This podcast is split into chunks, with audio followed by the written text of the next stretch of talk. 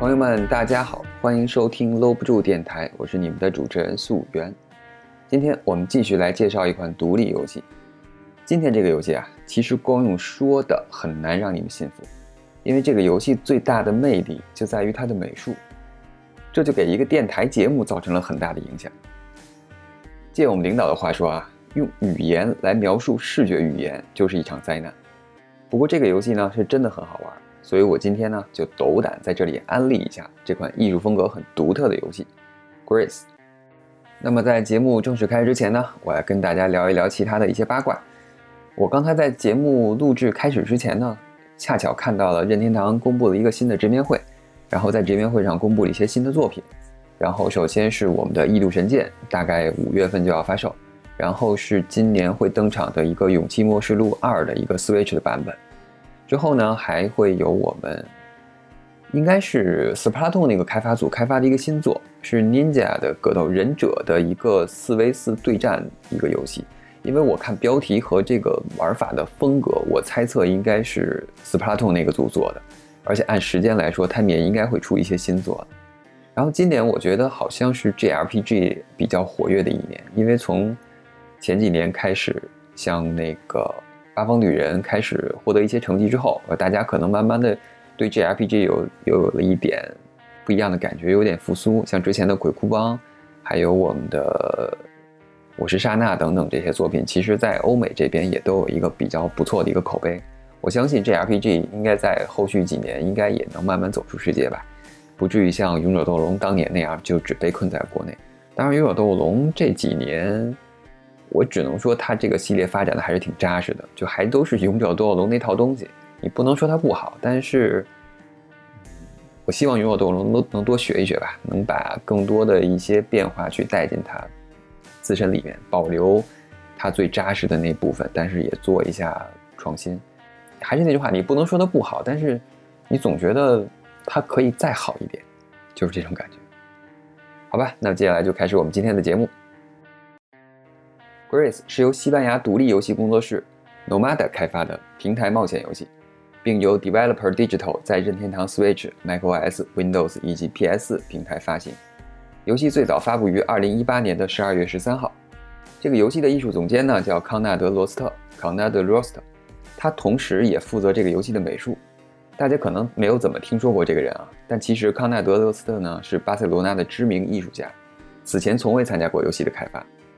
但在和育碧巴塞罗那工作室的两名程序员的一次偶遇之后，就开启了我们的这个制作游戏的历程，就是我们之后提到的这个 Grace 的两位开发者罗杰门多萨和阿德里安奎瓦斯。那么这两个程序员呢，当时正要出差，准备去育碧蒙特利尔工作室那边支援彩虹六号围攻的开发。而在这次告别的派对上呢，他们就认识了罗塞特，三个人呢便随便聊了起来。罗塞特本身呢就对电子游戏很有兴趣，然后给他们看了一些自己的插画作品，然后门多萨和奎瓦斯就被镇住了，觉得这哥们儿太厉害了。他们就想，这样的美术如果用在游戏上，那应该会有一个很好的效果。而且他们三个人呢都比较喜欢这种小巧精致的游戏，尤其是陈星汉的 That Game Company 开发的游戏，像我们节目之前介绍的 Sky 光遇，还有 Journey 等等，美术风格独特，游戏玩法和内涵呢也颇有意味。于是呢，等门多萨从加拿大回来之后，他们就一起在开发这个游戏。但是当时吧，这哥俩还没从育碧离职，于是就等于白天做三 A，晚上还得加班搞独立游戏。后来二零一六年呢，实在受不了了，所以他们俩就决定辞职，放手一搏。罗塞特呢，他也去推掉了手上的其他工作，然后专心进行这个游戏的开发。于是他们就成立了他们的这个独立游戏工作室 Nomada Studio。其实，在这个 Nomada Studio 里面啊，有很多人。都是没有参加过游戏开发的，正是这种不同的一个经历和视角，才诞生了很多更有趣的东西。罗塞特的插画很有特点，干净的线条、大胆的配色，搭配水彩风格，让他的作品看起来有一种梦境般的美。游戏中对建筑和景物的线条都进行了归纳，几乎都以简洁的几何形态来展现，有点类似之前我在手机上玩过的一个跑酷游戏，叫《阿尔托的冒险》，比如山和树都是用简单的三角形和矩形。这样的设计呢，让画面看起来多了一些设计感，而且游戏中充满了宗教式的对称构图，让画面看起来精致而且神秘。那么人物和其中的一些动画效果呢，则采用了手绘的逐帧动画，细致的流体动画表现得很舒服。这个就和我们上周介绍的《Crawl 爬行者》一样，也是动画制作十分用心。但是两者除了在像素之外，在流体的处理上还是有一些区别的。Crawl 的动画呢，其实更注重夸张和一些节奏；Chris 呢，则注重每一帧的一个构图。Chris 的反派登场动画是最用心的一个部分，大场面的一个流体变化，且具有丰富的想象力，形态的变化都是在诠释美这一个主题。游戏开始的时候呢，画面只有灰白黑。随着游戏流程的继续进行，会获得不同的色彩，同时呢，这个世界也会有了不同的样貌，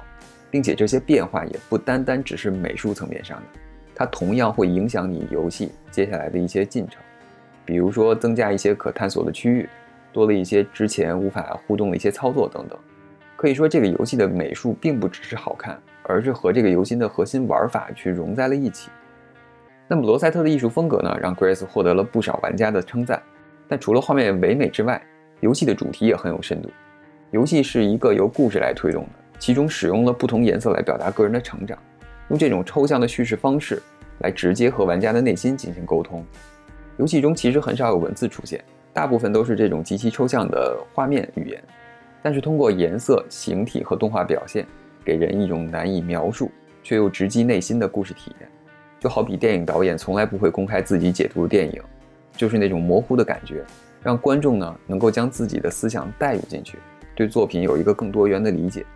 从某种意义上来说，这样的互动才能让一个作品更加完整。Grace 就是这样，没有文字描述故事，却让你能从中领悟到一些什么东西。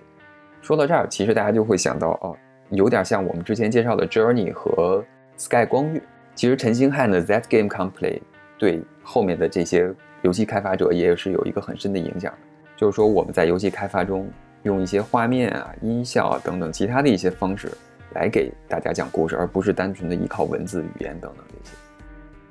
那么，Grace 呢还获得了2019年 TGA 的最具冲击力游戏奖。但其实本来它有机会去竞争最佳美术的，本身呢提名名单里也没几个能打的啊。当然大家别误会啊，我不是说其他提名的游戏美术不好，只是相比 Grace。他们的风格都是我们比较常见的。你像那个《只狼》，呃，《死亡搁浅》这种吧，你肯定不能说它美术不好。但是你除了说你模型多精致啊，色调多舒服，呃，光照多真实，也就没别的什么可聊的了。当然了，《塞尔达之梦岛》还是挺可爱的，对吧？这种移轴拍摄下的粘土风格很可爱。只不过这样的风格呢，并不是所有人都买账。可谁知道最后呢，却颁给了 Control。呃，还是那句话。Control 美术是好，特别是在它那种独特的游戏机制下，产生的那种画面的冲击力很强。但是你从美术上来说，我还是觉得应该是 Grace 赢。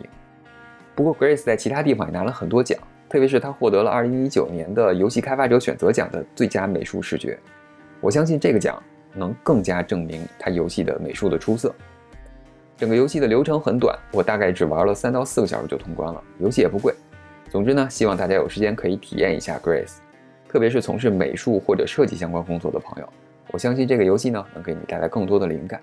好了，今天的节目就聊到这里。如果你也喜欢游戏，欢迎订阅我的频道，我会在每周五或者周六更新，推荐一些好玩的游戏，或者和朋友一起聊点什么。希望我的节目呢能陪你度过无聊的通勤时间。朋友们，我们下期节目再见，拜拜。